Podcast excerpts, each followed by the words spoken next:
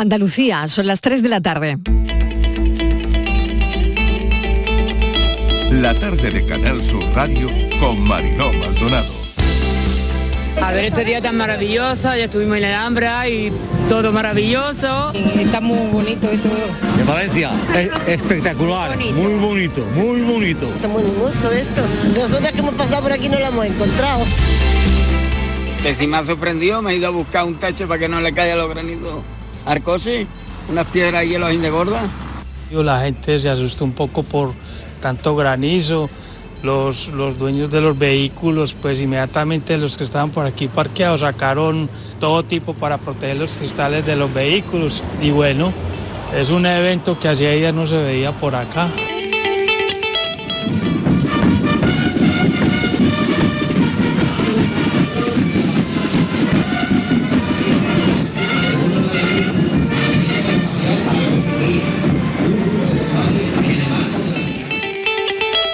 Tenemos mucha historia en común, hemos pasado por momentos buenos, por momentos malos los españoles, pero tenemos una larga trayectoria de éxito y por tanto es un día para celebrar, para celebrar todo lo que nos une y todo lo que podemos hacer juntos los españoles en este gran país que es un país maravilloso que es España.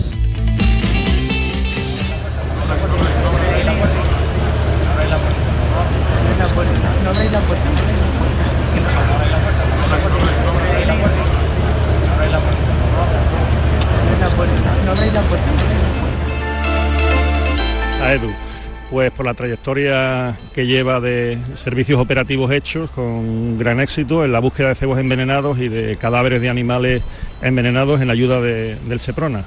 Es una mención de honor que se ha, se ha implementado el año pasado para poner en valor el trabajo de los perros. Que han vuelto a poner el, el tren directo de Valencia a Sevilla, que lo habían quitado, el AVE, y dijimos, pues nos vamos para Sevilla. ¿Cómo encuentra en Sevilla? Pues cada día, como todas las ciudades de nuestra España, cada día más bonitas. Y cada día, bueno, cada día, cada día me entra ganas de llorar.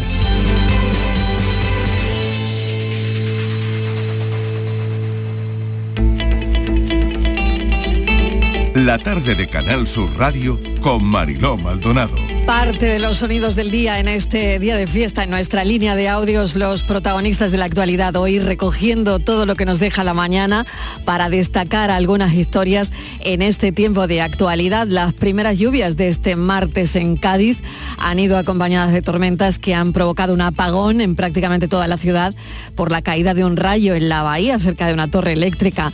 Parece que la Dana va a seguir en el Golfo de Cádiz, aunque en Moguer, en Huelva, yo lo han oído en nuestra línea de audios, granizada. Los chubascos tormentosos se van a distribuir de forma irregular hasta el jueves por toda Andalucía y el viernes la dana parece que se aleja. Las temperaturas no van a bajar, eso sí. Es más, podrían subir. Día de la fiesta nacional en este país con un desfile de las Fuerzas Armadas en Madrid recuperado y el besamanos también como antes de la pandemia, pero con la atención puesta en las ausencias como la del ESMES, que ya no es presidente del Consejo General del Poder Judicial. De momento ya saben que no hay nadie, pero gestos, fotos, comentarios es lo que ha dado de sí este día que todavía le queda de la fiesta nacional. Día del Pilar también, Día de la Guardia Civil. Ayer abrimos este programa con el trasplante de la pequeña Emma, pero hoy hay otra historia, otra historia conmovedora de una familia de Almería que se va de vacaciones a Vigo y uno de sus hijos cae desplomado por un síncope. Supieron después que fue un fallo cardíaco. Su hijo es el primer menor de este país tratado con la técnica de asistencia ventricular mínimamente invasiva. Dos meses conectado a un corazón artificial. El chico tiene 14 años, así que ha sido más que valiente. Y queríamos contarlo y darle la enhorabuena a él y a sus donantes porque ya tiene su corazón. Su caso es pionero en el mundo de la medicina española porque es el primer menor que es trasplantado de corazón con la técnica de asistencia ventricular mínimamente invasiva en nuestro país. Con ella sí se había intervenido con éxito a adultos, pero esta técnica nunca se había realizado en un chico de 14 años. Volverán a Almería seguramente en breve, la familia. La familia volverá a casa después de la próxima revisión. Ahora mismo están en un hotel. Así que hablaremos con el cardiólogo que ha ayudado a esta familia en unos momentos muy delicados, en unos momentos en el que peligraba la vida de su hijo y no se pierdan todo lo que nos tienen que contar.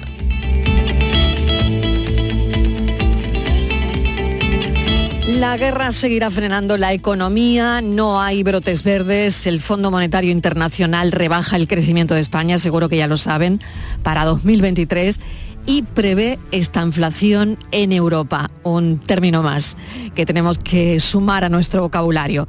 El aumento del PIB es del 1,2%, se queda lejos de las previsiones del gobierno, pero duplica la media de una Europa en la que las economías de Alemania e Italia también, y lo contábamos ayer, se van a contraer.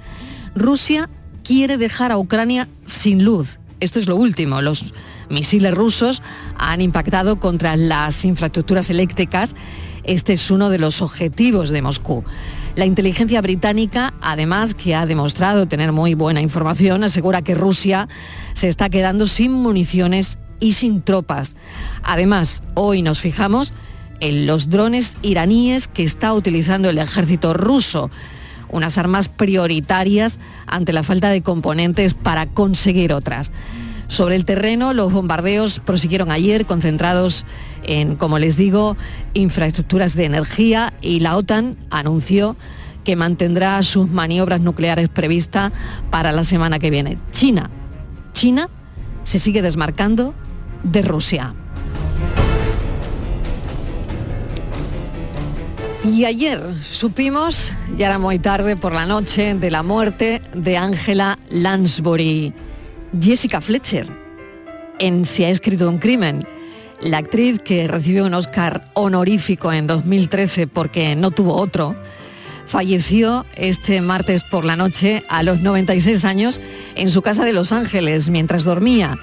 Estuvo tres veces nominada a la estatuilla, al Oscar, en sus ocho décadas de cine, teatro y televisión. Nació en Londres, Lansbury se vio obligada a huir con su madre, fíjense, de la Segunda Guerra Mundial y se instaló en Nueva York en el año 40.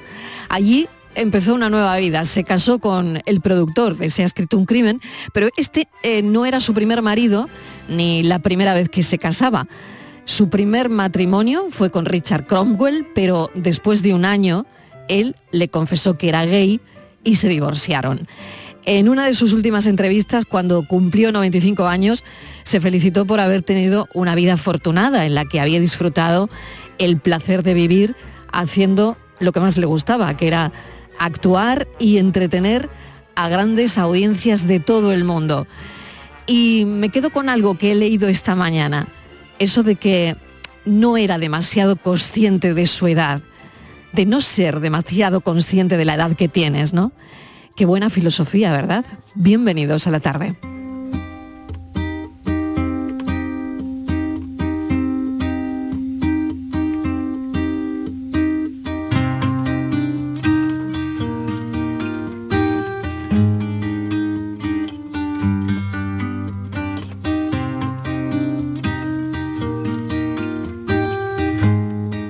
Tarde de Canal Sur Radio con Mariló Maldonado.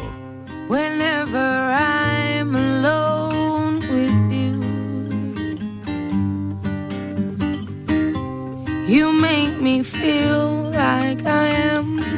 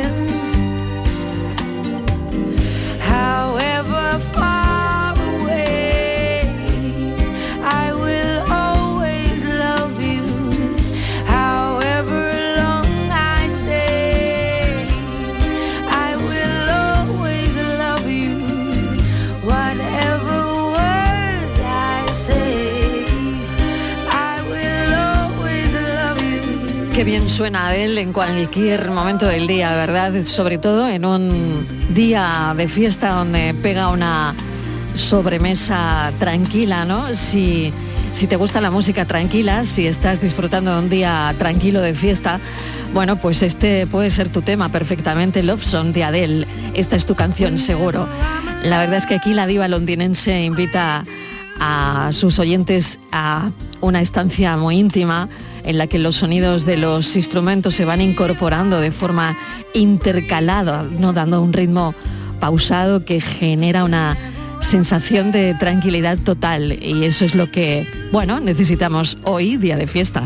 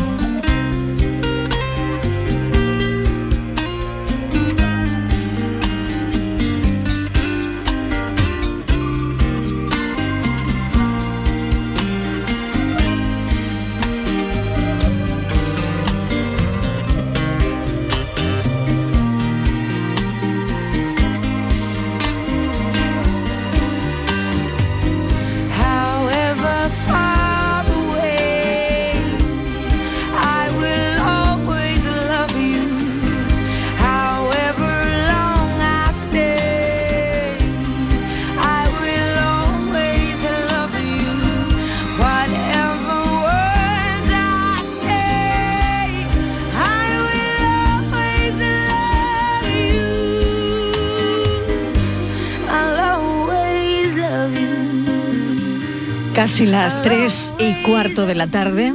Esta es la tarde de Canal Sur Radio. Vamos con todo, vamos con toda la actualidad. A esta hora, alerta por un lote de gelatina hacendado. Tienes salmonela, mesa de redacción. Estíbaliz Martínez, ¿qué tal? Bienvenida. Hola Marilo, ¿qué tal? Buenas tardes. Sí, consumo alertado de la presencia de salmonela Marilo en gelatina neutra que viene, eh, se presenta en láminas, es de la marca Hacendado, que se vende en Mercadona, y recomienda no consumirlo. En concreto, la Agencia Española de Seguridad Alimentaria y Nutrición informa que ha sido eh, informada, le ha llegado esta alerta por la Comunidad de Madrid y que esta, eh, esta presencia está en esas láminas cuya fecha de consumo recomendado sería antes del 27 de abril del 2027. Esta gelatina procede de Alemania. El número afectado de los lotes es el A11054-01. No obstante, Mariló, según ha expuesto la propia agencia, actualmente no hay constancia en España de ningún caso notificado eh, de esta alerta, pero eso sí, se recomienda a las personas que tengan en su domicilio el producto incluido en esta alerta que se abstengan, por supuesto, de consumirlo y que lo devuelvan al punto de compra. Dice la agencia que eh, ha sido la empresa comercializadora del producto en España la que ha emitido un comunicado oficial que ha publicado en su web con esta información con el fin de retirar del mercado este producto afectado. Muy bien, llevamos varios días eh, hablando, atención a, esto, ¿no? Y eh, como les decía, llevamos varios días hablando de avances científicos, avances médicos, Ayer el trasplante de intestino en la pequeña Emma, hoy una operación cardíaca que no se había hecho nunca a un menor de 14 años. Bueno, pues resulta que, verán, la Asociación Española de Investigación sobre el Cáncer ha denunciado la falta de adjudicación de proyectos de investigación del Plan Nacional por parte de la Agencia Estatal de Investigación del Ministerio de Ciencia e Innovación. Según el propio calendario de proyectos, tendrían que haber comenzado el 1 de septiembre, pero esto se está retrasando considerablemente, porque llevan ya nueve meses con la financiación de estos proyectos de investigación paralizadas, parado, ¿no? En fin, eh, esta es la situación. Y claro, por ende, hay investigadores que llevan sin cobrar como poco nueve meses, Estivaliz. Sí, Marilo, es muy preocupante porque vamos a, mm, ubicar un poco eh, cómo está el tema de la investigación en cáncer. Mira, se estima, fíjate que el cáncer, para ver la importancia de lo que estás contando, se va a convertir en la principal causa de muerte en el mundo en el año 2030, que está ahí al lado, ¿no?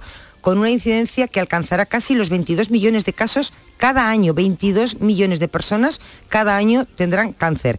Si centramos la vista en nuestro continente en Europa, Mariló, el cáncer es la enfermedad que más hace sufrir y que probablemente más costo genera a todos los ciudadanos europeos. ¿no? Consciente de esta amenaza, el propio Parlamento Europeo se ha posicionado y ha dicho que el cáncer tiene que ser una prioridad en la agenda. Porque cuando hablamos de cáncer parece que la realidad es como esperanzadora, ¿no? Nos parece que, que, hay mucho futuro, porque se estima, se estima que gracias a la investigación y a la innovación, la supervivencia en el cáncer se ha duplicado, Mariló, en los últimos 40 años. Uh -huh. Unos datos que podrían continuar creciendo, incluso incrementándose, si se recupera el ritmo de investigación que se había alcanzado antes de, de la pandemia. Y es, es, muy serio porque estos retrasos, Mariló, acarrean consecuencias negativas en la investigación. Fíjate, el reto con el que trabajan los investigadores es pasar en la próxima década de las tasas de curación que tenemos actualmente, que es del 55%, bueno, pues llegar al 70% o más pero difícilmente va a ser posible alcanzar este objetivo con medidas como las que se están denunciando. Pues vamos a hablar con el doctor Bustelo, que es miembro de la Junta Directiva de la Asociación Española de Investigación sobre el Cáncer, para preocuparnos, ocuparnos de lo que está pasando y de lo que están viviendo. Doctor Bustelo, ¿qué tal? Bienvenido. Hola, buenas tardes, ¿cómo están? Bueno, ¿cómo, cómo está la situación ahora mismo? Bueno, eh, me gustaría corregir un poco lo que han dicho anteriormente. No sí, es adelante. que los científicos no, no, estemos cobrando nuestros salarios, sino uh -huh. que lo que tenemos son retrasos en la adjudicación de la financiación para poder realizar eh, nuestros proyectos de investigación. ¿vale? Uh -huh. O sea que, que, no se preocupen nuestras madres, que sí que estamos, que sí que estamos cobrando. Entonces lo, lo, lo que ac acontece es que bueno, que teóricamente los proyectos que se habían solicitado el año pasado, pues estaban eh, se, se, se, estaba eh, la agencia estatal de investigación había dicho que, que de, deberían empezar el 1 de septiembre y bueno estamos a día 12 de octubre y todavía no se han adjudicado definitivamente ¿Y eso qué supone, doctor Bustelo? ¿Qué supone el bueno, hecho de que no haya, eh, de que no eh, exista esa adjudicación, de que ese dinero no esté todavía? Claro, bueno, eh, puede suponer muchas cosas, ¿no? Eh, en aquellas instituciones en donde no le adelanten la financiación a los investigadores, pues obviamente esos investigadores o están tirando, entre comillas, de sus ahorros previos y en algunos casos pues no podrán seguir contratando a personal científico que tenían asociados a los proyectos anteriores. Por lo tanto, hay, hay gente, que... hay gente que no va a estar contratada. Eh, claro, claro, uh -huh, porque vale. digamos hay un gap uh -huh. muy importante, un, un, hueco muy importante entre la financiación de los proyectos anteriores y los proyectos actuales. ¿no? Hay que pensar también que ya arrastramos un retraso, porque como ustedes han dicho eh, eh, anteriormente, pues para adaptarse a este nuevo calendario de la Agencia Estatal de Investigación, pues los proyectos de investigación que tenían que haber empezado ya el 1 de enero, eh, iban a empezar el 1 de septiembre. Entonces ya no solamente arrastramos ese, ese mes y medio de retraso, sino que acumulamos pues prácticamente nueve meses sin financiación. ¿Que ¿Cómo ha hecho la gente? Pues generalmente lo que ha hecho es estirar el chicle de los proyectos que tenían anteriormente. Hombre, eso es, un, es una medida paliativa, pero obviamente un proyecto que está diseñado para tres años, pues difícilmente se puede extender de forma óptima a tres años y nueve meses. ¿no? Y eso es un poco la situación que estamos reclamando, que es que bueno que se cumpla el calendario que la propia Agencia Estatal de Investigación había diseñado para la, la, la evaluación y la concesión de estos proyectos y que bueno pues que no nos retrasemos más y que estos proyectos puedan comenzar a, a, a, a disfrutarse. Doctor Bustelo, ¿por qué se cambió el calendario? Bueno, el calendario se, se, cambió porque siempre hubo un problema crónico en este país que es, siempre había un problema en la continuidad de los proyectos. La, no se sabía muy bien cuándo las convocatorias iban a salir y cuándo las convocatorias se iban a resolver finalmente. ¿no? Eso era por múltiples motivos, por motivos presupuestarios, por motivos de la propia gestión por parte del Ministerio de Ciencia e Innovación. Pero bueno, eh, la Agencia Estatal de Investigación prometió hace tres años que se iba a cambiar, un calendario de tal manera que pues, en vez de empezar los proyectos el 1 de enero, se empezase el 1 de septiembre y con eso se justificaba que probablemente ya no habría nunca más ni retrasos en las convocatorias ni retrasos en la concesión de los proyectos. ¿no? Y bueno, el, hecho es que, como no, ACEICA había denunciado previamente, pues bueno, este calendario no se ha cumplido, lamentablemente. Se, ha, eh, mm, se han emitido varias versiones del mismo calendario para ajustar nuevamente plazos, pero bueno, al, final del día estamos en la misma situación que estábamos hace tres años, ¿no? Pese a eh, pues estos retrasos en, la, en, financiación de los proyectos para adaptarse a este calendario, pues vemos que los calendarios, las convocatorias siguen teniendo pues unas, unos periodos de solitud que no son predecibles y como eh, hemos mencionado anteriormente, pues tampoco tenemos claro cuándo se pueden comenzar los proyectos porque esa concesión final se retrasa eh, año tras año. Si estos proyectos tienen que ser una prioridad en, en la ciencia, como es, eh, bueno, son proyectos destinados a la investigación sobre, sobre el cáncer, mm, eh, no se le está dando la, prioridad que se le debería ¿no? dar a estos proyectos.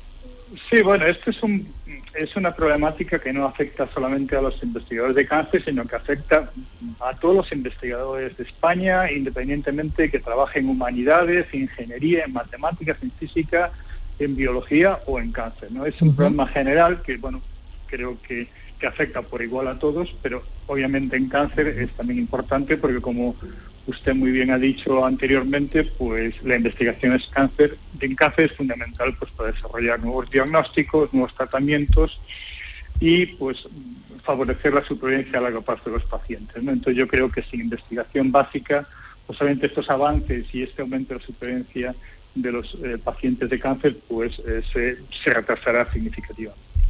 Sí, doctor eh, Bustelo, muy buenas tardes. Yo le quería hacer una, pregunta. De todos esos proyectos, ¿hay alguno que especialmente les preocupe porque estaba quizá muy avanzado en algún tipo de investigación, algún tipo de cáncer en concreto? Mm, buenas tardes. a ver, yo eh, creo que nos preocupa más sobre todo el impacto que este problema tiene en los investigadores jóvenes. Eh, piense usted que generalmente, bueno, los laboratorios grandes habitualmente pues tenemos financiación de otras fuentes y bueno, podemos ir capeando estos problemas pues simplemente pues es porque tenemos una financiación extra. Pero el problema realmente pues es en los investigadores más jóvenes, los que están empezando sus laboratorios o los que han empezado sus laboratorios pues hace poco, que realmente dependen de un único proyecto nacional, habitualmente financiado por esta convocatoria, y obviamente cualquier retraso que se produzca, pues les impide pues mantener sus carreras y hacer que, su personal de laboratorio se mantenga de manera estable en el mismo.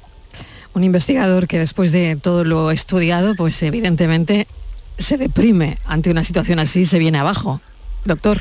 Bueno, los, los investigadores siempre somos bastante resilientes y, somos bastante inmunes esto viene ya con el traje científico, ¿no? Pero eh, sí que es importante el que es lo que usted dice, que al final no es que nos deprima, pero realmente afecta eh, a la línea de explotación de muchos laboratorios, sobre todo, eh, como dije anteriormente, los más jóvenes que son mucho más dependientes de este tipo de ayuda.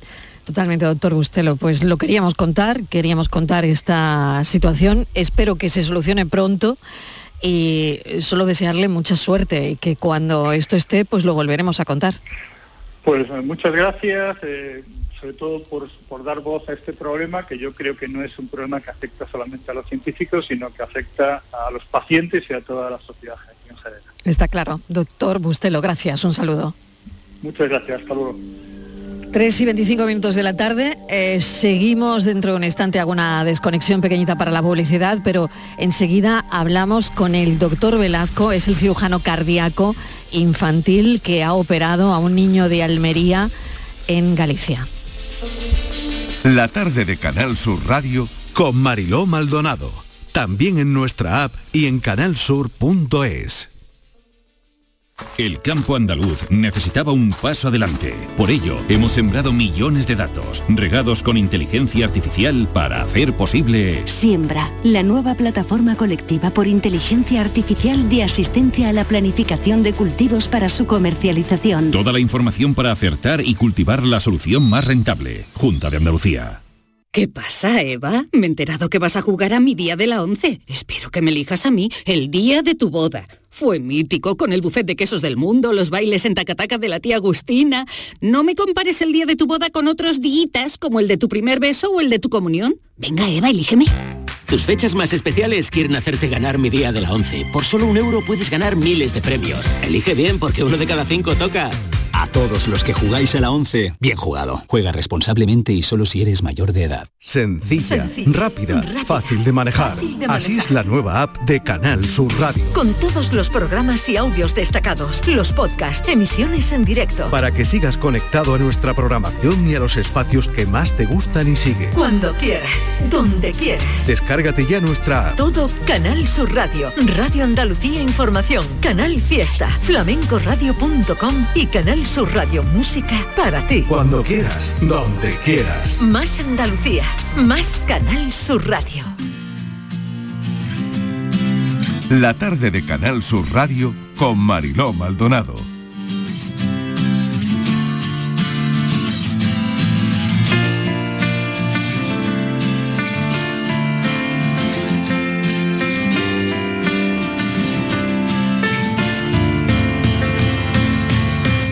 La historia que le vamos a contar es la siguiente. Una familia de Almería se va de vacaciones a Vigo. Uno de sus hijos cae desplomado por un síncope. Supieron después que fue un peligroso fallo cardíaco.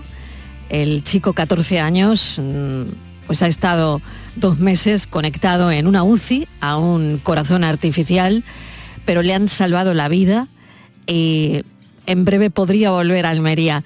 Estivaliz, esta es parte de la historia.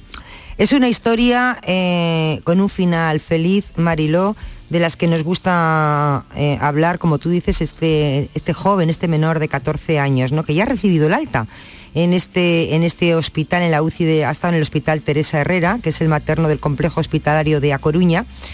Eh, fue intervenido la madrugada del pasado día 7 de septiembre por el equipo médico de este hospital. Después, como tú has dicho, sufrió un síncope en plena, en plena calle. De vacaciones en Vigo con, su familia. Fíjate que este hospital Marilo Público se convierte en el primero de, España en realizar un trasplante cardíaco infantil, en abordar una intervención de esas características, ¿no? Al implantar una asistencia ventricular mínimamente invasiva para sustituir la función del corazón. Como tú decías, Mariló, todo ocurrió con sus padres de vacaciones, esta familia de Almería, se va a Galicia el primer día de vacaciones después de ir a comer. El niño eh, se desplomó, se cae al suelo, le trasladan rápidamente al Hospital Primero de Vigo y de allí al de La Coruña, donde se encuentran bueno, pues, eh, el servicio de referencia en este hospital de La Coruña de cirugía cardíaca infantil. La situación a priori Mariló era irreversible entró de inmediato en lo que se denomina urgencia cero para el trasplante, que es una clasificación que determina la prioridad a la hora de distribuir las donaciones en todo el territorio nacional. Y pasó a ser, tenía creo que dos niños delante, pero pasó a ser prioridad uno, el número uno en España algo que esperaban que un órgano que Marilo al principio iba, se suele tardar, dicen que una semana, diez días, pues no, no llega, el corazón no llegaba, no llegaba, llevaban corazones de gente mayor, pero no eran aptos para este niño. Y casi dos meses después llegó el tan esperado corazón. El trasplante fue perfecto, la cirugía no hubo complicaciones, Mariló. Y antes de las 24 horas despertaron al niño. Estuvo ingresado 10 días de posoperatorio, eh, aunque se recomienda a la familia que, bueno, que permaneciera un tiempo en la ciudad para realizar los controles pertinentes. El niño parece ser que está perfecto, bueno, tiene esa cicatriz que se, bueno, que con el tiempo pues cada vez se le irá notando menos. Dicen que pudo caminar cuando le quitaron la máquina, algo que les preocupaba, parece ser a los médicos, después de haber estado tanto tiempo encamado, ¿no? Pero se levantó, nada, y como Lázaro, se levantó y caminó, Marilo. Yo no sé si, como, un milagro, ¿no? Como un milagro. Como si nada. Bueno, pues tenemos al teléfono al doctor Carlos Velasco, cirujano cardíaco infantil del Complejo Hospitalario Universitario de A Coruña. Y dos cosas. La primera, la enhorabuena porque estamos contando que es el primer menor que es trasplantado en este país de corazón con la técnica de asistencia ventricular mínimamente invasiva. Esto ha ocurrido en adultos, pero nunca en un niño de, 14 años. Así que mm, darle la enhorabuena, doctor Velasco. ¿Qué tal? Bienvenido. Hola, buenas tardes, muchas gracias. Y por otro lado, preguntarle por su paciente. ¿Cómo está el paciente? Pues la verdad es que está muy bien. Eh, la cirugía fue muy bien, como ya habéis eh, relatado vosotros, que habéis contado todo perfecto, justo todo lo que pasó. Eh, está ya en, de alta del hospital, aún están controles de ambulatorio, de consultas externas. Le haremos una biopsia este jueves para comprobar que todo, todo está en orden y que no ha habido ningún signo de rechazo. Y si, es así que es como esperamos, seguramente se podrá ir a Almería en un plazo de una semana o diez días más o menos. Doctor Velasco, em, un código cero un niño de 14 años. Esto es súper fuerte. ¿eh? Sí, es una, es una situación que la verdad es que en España se da con relativa frecuencia, ¿eh? no mucha, gracias a Dios, porque las, los trasplantes en niños es, es una rareza en comparación con, los trasplantes que se realizan en adultos, pero sí que de forma eh, habitual al mes suele haber algún paciente que está, que está en urgencia cero, en diferentes rangos de edad, pero siempre tenemos algún paciente en la lista nacional que está pendiente de un trasplante que este es el día a día, doctor Velasco. Sí, la verdad es que es el día a día. Eh, es algo, a lo que nos dedicamos y bueno, hay seis centros en España que se dedican al trasplante cardíaco de forma activa actualmente, uno en Andalucía, el, Hospital de Córdoba, el Reina eh, otro en Madrid, sí, justo también, y, y, alguno en Madrid, alguno en Valencia, en Barcelona y nosotros en el norte de España. Hábleme eh, de la intervención, porque lo estábamos comentando, eh, trasplantado de corazón, ha estado además, bueno, pues mm, con, una, con un corazón conectado dos meses a, si no me equivoco en el tiempo, dos meses conectado a un corazón artificial hasta que llegó su, su corazón. Cuéntenos un poquito el proceso en palabras que puedan entender, que podamos entender todos. Sí, pues mire, lo que pasa actualmente en España, que con, la, falta de donantes que hay, eh, sobre todo en pacientes pediátricos, el tiempo en espera puede alargarse mucho tiempo. En este paciente se alargó dos meses que pusimos la asistencia, pero pacientes que están de forma electiva pendientes de, un órgano pueden estar eh, incluso años pendientes de que aparezca un corazón compatible durante este tiempo de espera muchas veces el corazón del paciente no aguanta porque está en situación ya eh, terminal, en una situación de, fallo cardíaco, que a veces necesitamos sustituir la función del corazón con una máquina en el tiempo de espera hasta que aparezca el órgano compatible. Estos dispositivos ya los ponemos en España desde hace años. En adultos también eh, se ponen de forma, de forma ocasional cuando un paciente está en estas características. Y en niños también se realizan Normalmente los implantes los hacemos por esternotomía media. Eh, es una técnica que no es eh, novedosa a día de hoy. Se pone una asistencia ventricular para estudiar la función del corazón abriendo el esternón y poniéndolo directamente encima del corazón. Estas máquinas lo que hacen es sacar la sangre del paciente, eh, pasarla a través de un, motor que devuelve la sangre al paciente con presión para poder perfundir los órganos. Normalmente se ponen por esternotomía en niños porque son eh, pacientes muy pequeños que estas, estas máquinas cuesta colocarlas eh, y, que, tengan sitio en, el interior del paciente. Eh, entonces se ponen abriendo el esternón y colocándolas justo encima. En el caso de este paciente de Almería, tuvimos la suerte que por tamaño le podíamos poner las cánulas desde fuera del, del corazón, desde zonas periféricas. Le hicimos una pequeña incisión en las costillas, pues esa pequeña incisión le quitábamos la sangre, la pasábamos por la máquina y se la devolvíamos por la pierna. No siempre es posible hacerlo así, por eso eh, no se había realizado todavía en España esta técnica, porque eran generalmente son pacientes más, eh, más pequeños y no hay, no hay posibilidad de, implantar la técnica, el dispositivo así. En este caso se pudo, se hizo la valoración previa, igual que ya lo hacíamos en los adultos, en este niño usamos la misma técnica para, para facilitar eh, el trasplante posterior y para mejorar el tiempo de espera hasta, que apareciese el órgano. Al no abrir el esternón, el riesgo de sangrado es menor, el dolor es menor y el niño puede estar esperando a que aparezca el órgano en una situación, en una situación óptima. Y a partir de ahora, eh, doctor Velasco, me imagino que sus revisiones nos hablaba de esa prueba, ¿no? de ese TAC que, hay que hacerle para comprobar que todo está en orden, pero a partir de ahora este menor hará su vida normal y me imagino que ya le habrá dicho que tiene ganas de volver a casa, ¿no?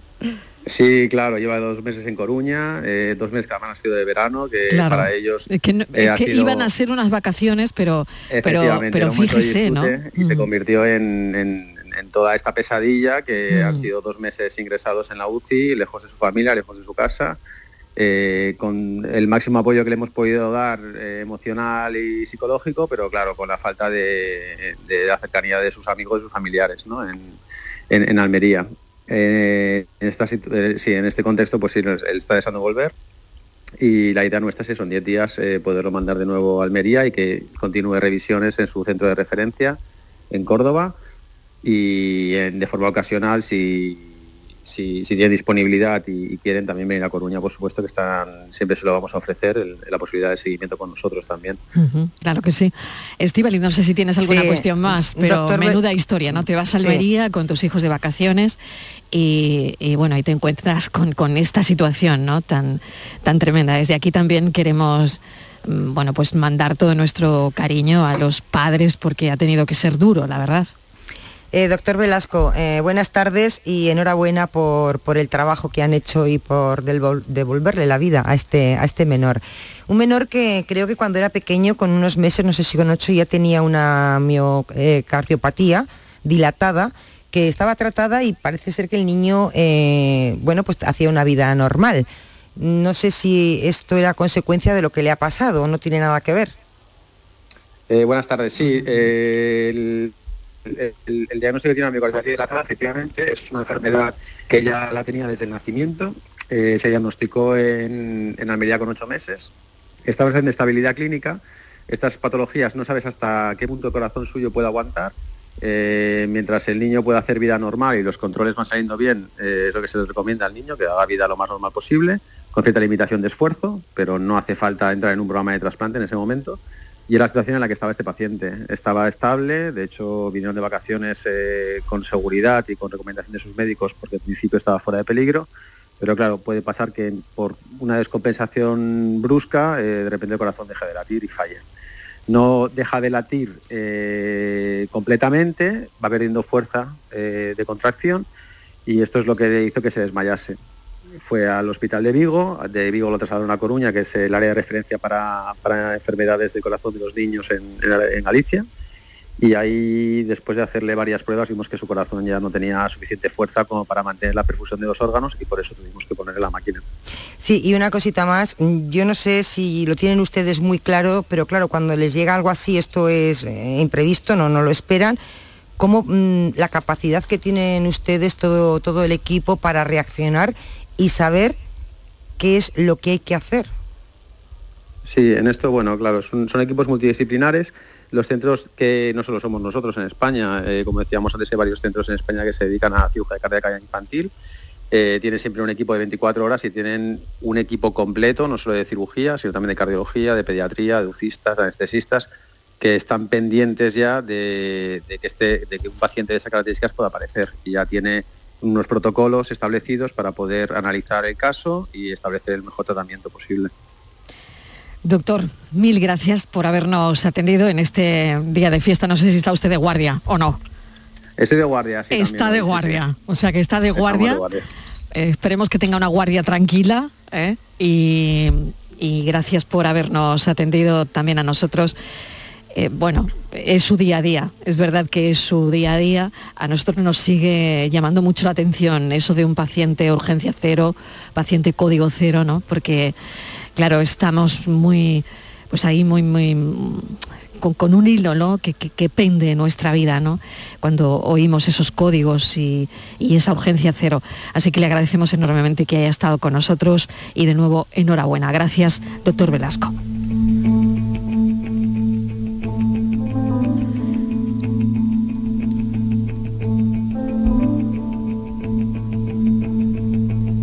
Vamos con la foto del día. A esta hora nos la sirve hoy Francis Gómez. Francis, ¿qué tal? Bienvenido. Hola, buenas tardes, Mariló. La foto de hoy pues, nos la propone Javier Barbancho, que actualmente colabora con el diario El Mundo y la agencia Reuters.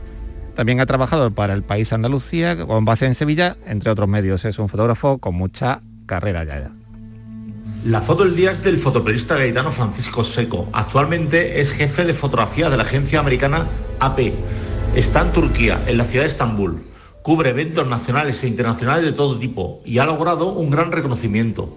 Actualmente está cubriendo la guerra en Ucrania, en la ciudad de Donbass. Su fotografía muestra a un ucraniano que acaba de recibir la ayuda humanitaria.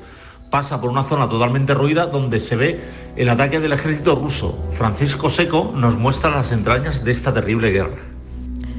Las entrañas de la guerra y hoy hemos sabido también que Rusia ha detenido a ocho personas por el ataque al puente de Crimea y que culpa al Ministerio de Defensa ucraniano. Así que Moscú está asegurando que el sabotaje se hizo con un camión que llegó a la ciudad rusa de Armavir eh, a través de Bulgaria, Armenia y Georgia. Pero la verdad es que no nos quitamos de la cabeza a esas personas detenidas ahora mismo por Rusia. Fotoperiodistas que buscan su imagen del día. La tarde de Canal Sur Radio con Mariló Maldonado. También en nuestra app y en canalsur.es. Tú pones toda tu ilusión en tu futuro y en Caja Rural nuestros expertos en planes de pensiones te ayudarán a alcanzarlo con éxito. Planes de pensiones de Caja Rural. Construyendo tu futuro seremos imbatibles. Ven antes del 31 de diciembre y obtén interesantes incentivos. Documento de datos fundamentales para el partícipe. Alertas de liquidez. Indicador de riesgo. Planes en promoción y condiciones en segurosrga.es. En Cruceros Torre del Oro cumplimos 40 años de pasión, trabajo y compromiso con el ocio, la cultura y el desarrollo de nuestra ciudad. Cruceros Torre del Oro. 40 años navegando hacia una Sevilla más sostenible y amable. Gracias por acompañarnos en este viaje. Te esperamos junto a la Torre del Oro o en crucerosensevilla.com. Tu Mercedes-Benz tiene mucho que contarte. Conéctalo a tu smartphone contratando cualquier servicio digital para no perder detalle y llévate un exclusivo regalo Mercedes-Benz. O dos. Consulta el catálogo de regalos y todos los servicios digitales disponibles para tu Mercedes en la sección de postventa de la web de Grupo Concesur. Tus talleres autorizados Mercedes-Benz en Sevilla. Andalucía a las 2.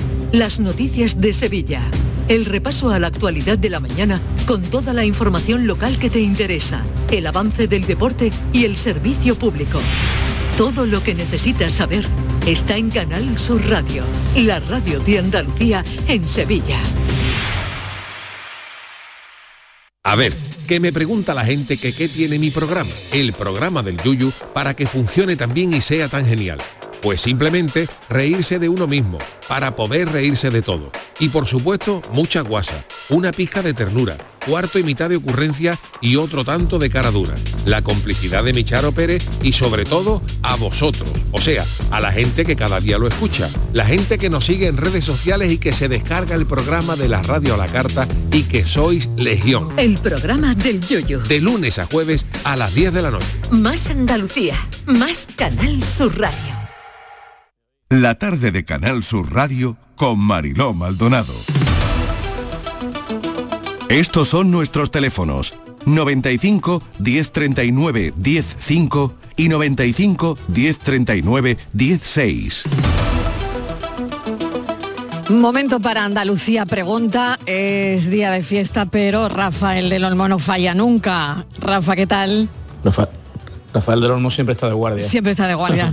Siempre está de guardia, claro que sí. ¿Cómo Como los no? administradores de fincas colegiados, Mariló, Claro, si es que no, de eh, no hay descanso, no hay descanso. No hay descanso.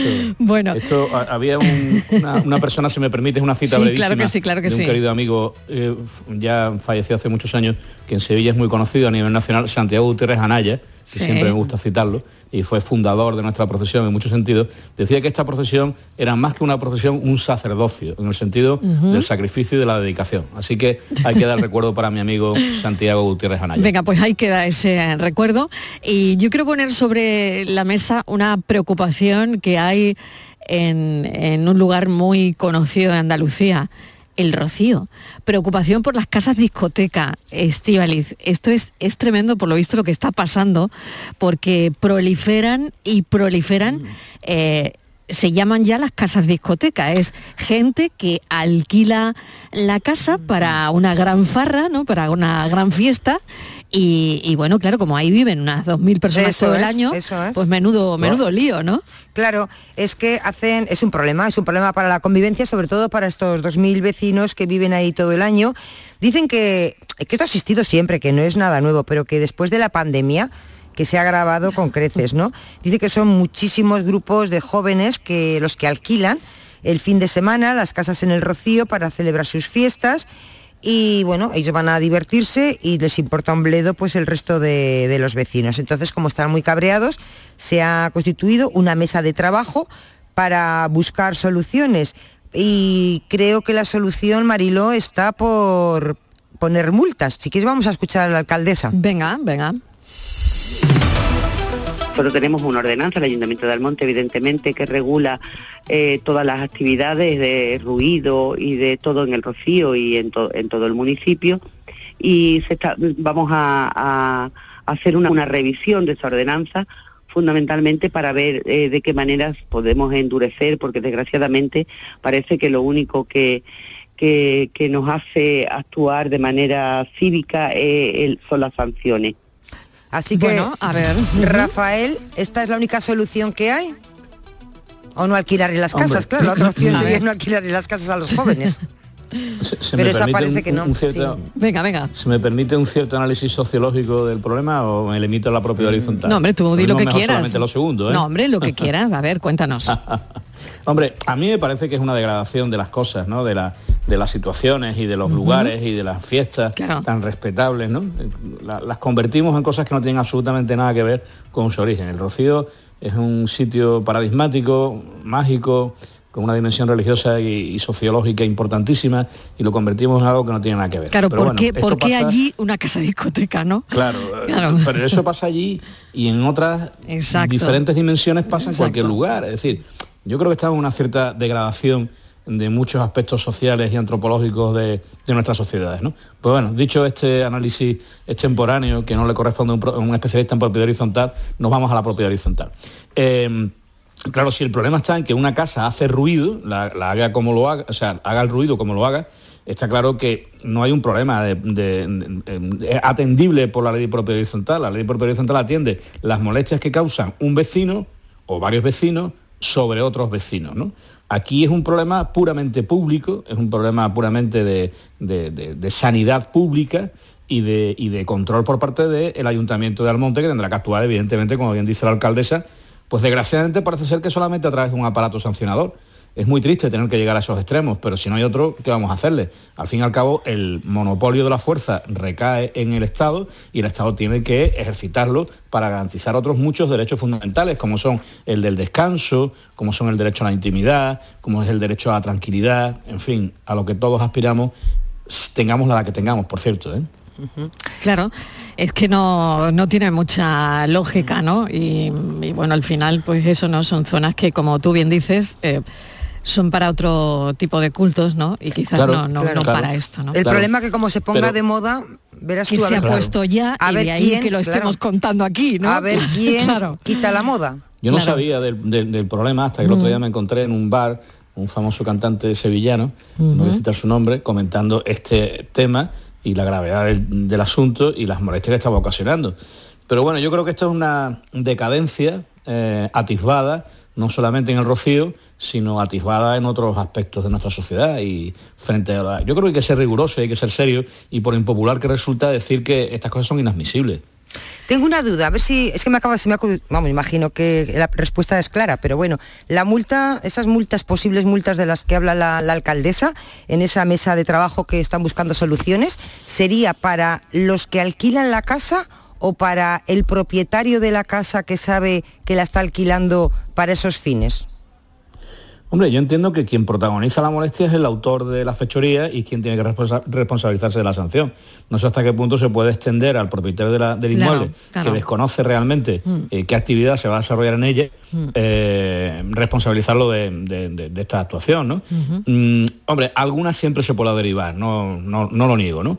Algunas se podrá derivar. Por, por mor de exigir al propietario del inmueble Que que, fiscalice qué tipo de, actividad se va a desarrollar en su interior. Exactamente. Pero quien, Claro. quien comete la fechoría, perdón, la palabra que sea no sea la más adecuada, quien comete la infracción y quien molesta y quien incide sobre la convivencia de sus vecinos es el autor de la misma. Claro. Bueno, pues vamos a recordar el teléfono. Ya saben que hoy Rafael del Olmo está como siempre, como cada miércoles, hablando de comunidades, de los problemas comunitarios que tenemos todos, porque no hay quien se libre. Estos son nuestros teléfonos 95 1039 105 y 95 1039 16. 670 94 30 15 por si quieres hablar ahora mismo con Rafael del Olmo y quieres mandarle un audio, pues lo puedes hacer a este teléfono 670 94 30 15 o tenemos otra línea también 670 940 200 670 940 200. Tenemos seguramente más asuntos. Uno era Sí, tenemos el del Rocío y pasamos al siguiente. Una consulta que tenemos pendiente de un oyente que precisamente a través de un mensaje de voz nos dejaba esto la semana pasada para ti, Rafael. Venga. Eh, buenas tardes, Marilo y todo el equipo. Soy Marta de Sevilla. Eh, Adelante. me gustaría hacerle una consulta a nuestro querido Rafael del Olmo. Eh, cuando en una intercomunidad eh, las cuotas son por coeficiente, eh, ¿es legal o normal que todo el mundo tenga el coeficiente que tenga? tenga el mismo número de pases de invitados o debería de ir en relación a, a las cuotas de a los coeficientes. Muchas gracias y buenas tardes. Buenas tardes, igualmente. Vamos a ver. Quiero entender que se refiere a pases limitados para la piscina, que es nuestro problema habitual en nuestras cálidas tierras de Andalucía. Yo he entendido Quiero eso, no sé vosotros, Mm. pero Sí. yo he entendido eso también. Mm. Vale, sí, seguro que es eso. Entonces, vamos a ver, el, el reparto de las invitaciones va a ir en función del acuerdo que haga la Junta de Propietarios, que puede ser, eh, no, no está vinculado, la ley de propiedad horizontal no vincula el número de esas invitaciones porque no la regula siquiera, eh, otra vez volvemos a decir lo mismo, la ley es muy antigua, es de la década de los años 60, no contempla fenómenos tan eh, concretos como este de las piscinas y por lo tanto no hace una regulación expresa al respecto. Los coeficientes están para determinar la participación en los gastos, pero no están vinculados directamente por expresa determinación del legislador a ese reparto de invitaciones. Yo tengo comunidades de propietarios, perdón, yo gestiono comunidades de propietarios en las que todos los pisos tengan el coeficiente y el número de dormitorios que tengan, ob- eh, obtienen el mismo número de invitaciones para el uso de la piscina y otras en las que no, que parece lo más razonable. Parece lo más razonable no significa que sea eh, la aplicación exclusiva de la ley. ¿eh? Repito, lo que manda es el acuerdo de junta. Pero parece lo más lógico que un inmueble con más habitaciones, con más dormitorios, con más potenciales usuarios, tenga más invitaciones para esa piscina que uno que tiene menos. ¿no? Pero es importante destacar que no está regulado en la ley y que tendremos que remitirnos al acuerdo de la Junta. Vamos con uno de carteles, si te parece, Sí, Estíbaliz, vamos ¿eh? con un cartelito y ahora te- Vamos con un después cartelito. Vamos a leer el cartelito y ahora después hacemos Oye, la pregunta. podríamos incluir esta sección eh, dentro de la dentro de la sección cartelitos dentro de Yo la comunidad. Os puedo ¿eh? suministrar abundante material al respecto. Sí, ¿no? O sea Bueno, que, pues, que- sí. que podríamos podríamos ir con esto, ¿no? Coleccionando, Y en algunos casos ir coleccionando. Hace ya algunos años, Sí, pero lo he suministrado. Sí, es verdad, sí es verdad. Ir eh, coleccionando cartelitos. Bueno, pues vamos con vamos con uno Pues que no ha este- dejado a nadie no. indiferente. Este va dirigido a una persona en concreto, por si no se ha dado por aludida. Dice, al vecino del segundo.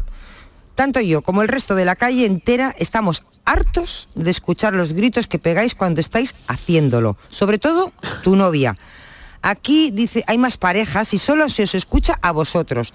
Y no es ni medio normal. Entendería que se pudiera oír un poco, pero vamos, esto es una burrada. Como esto siga así, llamaría a la policía, dice, o al Seprona, madre mía. Eso es lo dice, mejor. no sé, eso es lo mejor, Seprona. el Seprona mejor. Dice, no sé si lo que grita es una Momento, mujer. Se, Seprona, Servicio de Protección a la Naturaleza. Porque claro, dice después, no sé si lo que grita es una mujer o un orangután. Por eso Madre quiere mía. llamar al Seprona, Madre en celo, en celo. Madre mía. A mí, dice, me bajaría solo de escucharla, pero bueno, para gusto los colores, un saludo. Entonces, pregunta. Muchas, muchas ¿Es, preguntas. ¿Es legal Muchas este tipo de, carteles? ¿Se puede poner, que se sabe todo el mundo a quién va dirigido? Porque dice al vecino del segundo, no dice no manchar esto, sino este va dirigido a la Hombre, persona. no, no sé si en el segundo hay cuatro puertas o hay Ya, dos pero, o hay solo o sea, una. todo el Me mundo imagino que sabe. eso genera también una o eso eh, eh, crea una diferencia. Si hay solo una puerta o hay cinco. Claro. o- en fin, no lo sé. no si lo es sé, no lo sé. recomendable hacer este tipo de carteles y si los afectados se han dado por aludidos, han ofendido y podrían empe- emprender acciones legales. Eh, que si poner el cartel es está bien o está mal o es ilegal. En estos tiempos de, corrección política es muy difícil pronunciarse sobre estas cosas, tenéis que admitirlo. O sea, ¿qué- cómo se analiza esto? ¿Desde un punto de vista del humor o desde el punto de vista del civismo? Pues eh, hay- que posicionarse, ¿no? ¿Cuál es la perspectiva a, la hora de analizar esto? Hombre, desde el punto de vista del humor, pues eh, no sé cómo se lo tomarán lo- los referidos, ¿no? Las personas a las que se refiere el cartel. desde el punto de vista del civismo no está bien, no está bien señalar a nadie en- en público por ninguna circunstancia, porque hay otros medios que establece tanto las normas de convivencia como el derecho, ¿no? Entonces hacer estas cosas es de mal gusto, independientemente de las risas que nos provoque, ¿no? Y sobre todo la referencia al Seprona, que seguro que es excesiva, pero que también nos hace reír. Mm, Yo creo que hay una multiplicidad de carteles de este tipo, fruto del ingenio popular. En algunos casos los, los hemos comentado. Em, ¿Que tú crees que se yo hay que exageran? sinceramente. ¿Crees que se exageran o no? Eh, Hombre, lo bueno, del no lo sé, Seprona- lo mismo hay una profunda envidia por parte del autor. Claro, lo del que decirlo, Seprona, lo del Seprona desde un punto de Sí, vista. eso es una exageración, eh, pero que lo eh, mismo es el una tiene exageración una profunda y- envidia de y lo que ojo, escucha claro, en la casa de eh, al lado. ya, vamos. y ojo que se ha pasado. Eso estaban ¿no? diciendo por aquí pasado, los que no escucháis. A ver, Dice, ¿va a ser envidia? Digo, no Bueno. sé. yo, yo creo que en muchos de estos carteles hay cierta envidia. No, no, no. Está feo decirlo, ya digo, que lo políticamente correcto invita a no hacer esto que acabo yo de hacer. bueno, a no ser decir que no te dejen de dormir. ¿no? Porque también podría ocurrir si, si Hombre, sí, tú te levantas temprano de- y no, y no- te tampoco creo que sea- Claro, no lo sé, lo Tampoco sé. creo que dure lo que duran las fiestas de la Casa del Rocío. Ya, ya. Pues Bueno, digo yo, ¿eh? Digo yo, digo se yo. invito a esto será más breve. de bromas, yo, yo invito a evitar ese tipo de carteles que lo único que generan son incomodidades entre los vecinos, aparte de Exacto. risas, pero que seguro que la persona señalada con el dedo se siente pues molesta y que hay otras formas de. Yo me he enfrentado con problemas de este tipo en la en comunidades que yo gestiono, ¿eh? y, y lo he trasladado de otra manera distinta, más fina y más discreta, ¿no? que hacer este tipo de alusiones que no que no llevan a nada al Claro, final. claro, ¿eh? porque aparte de a las risas exactamente que y el cartel eh, claro y el cartel está ahí al final y, y, claro eh, una supuesta mm, bueno con la ley de protección de datos es que está diciendo el vecino del segundo pues está Bueno, no violando hay ningún dato personal, te Claro. una cosa, la- no creo que No. ese sea ningún dato personal. No, el dato no lo es. El El DNI, la vecino cuenta de- corriente, el nombre y los apellidos. el vecino del Pero segundo tiene nombre y apellidos no y, y por descarte Es, es calumnioso en cualquier caso. no, No, no sé yo, si yo creo que, que señala directamente en a la caso. persona, ¿no? Que señala a la persona. Bueno, Sí. no hacerlo. Recomienda no hacerlo. Es decir, Por no, supuesto. no, no poner el cartel. Eso es. Por supuesto. Raffman y su música. ¿Qué música has elegido hoy? A ver. No hacer, no hacerlo, no, no poner No el hacerlo, cartel, no, ha lo he, lo he- lo dicho, lo he dicho, no poner el cartel. Con moderación. bueno, venga. Ay, que lo has pillado, lo has pillado. Venga, Lo he pillado, Dorantes. lo he pillado enseguida. Dorante es, el Paco de Lucía del piano, por lo menos para mí. Dorante es un genio de la música, es un artista joven, honesto, discreto, sencillo, lo tiene absolutamente todo. Las pocas veces que he podido hablar con él me ha sorprendido esa sencillez que sin embargo eh, está tan distante de la brillantez de su música que, bueno, precisamente es por eso por lo que es un gran artista, ¿no? Por su, la grandeza de su música, la sencillez de su persona.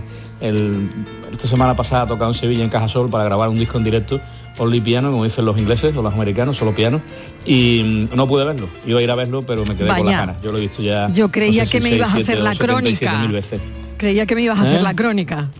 No, no, no, ya, ya he perdido por ahí que desgraciadamente una junta de propietarios me impidió Vaya por poder Dios, gozar vaya por Dios. de la entrada comprada. ¿eh? Ay, bueno, el trabajo, Rafa, de verdad. Pero, pero lo he visto como siete, ocho, nueve veces a Dorantes y eso es... Quien no lo haya visto que no se lo pierda. Yo repito, el Paco de Lucía del piano. Sí, señor.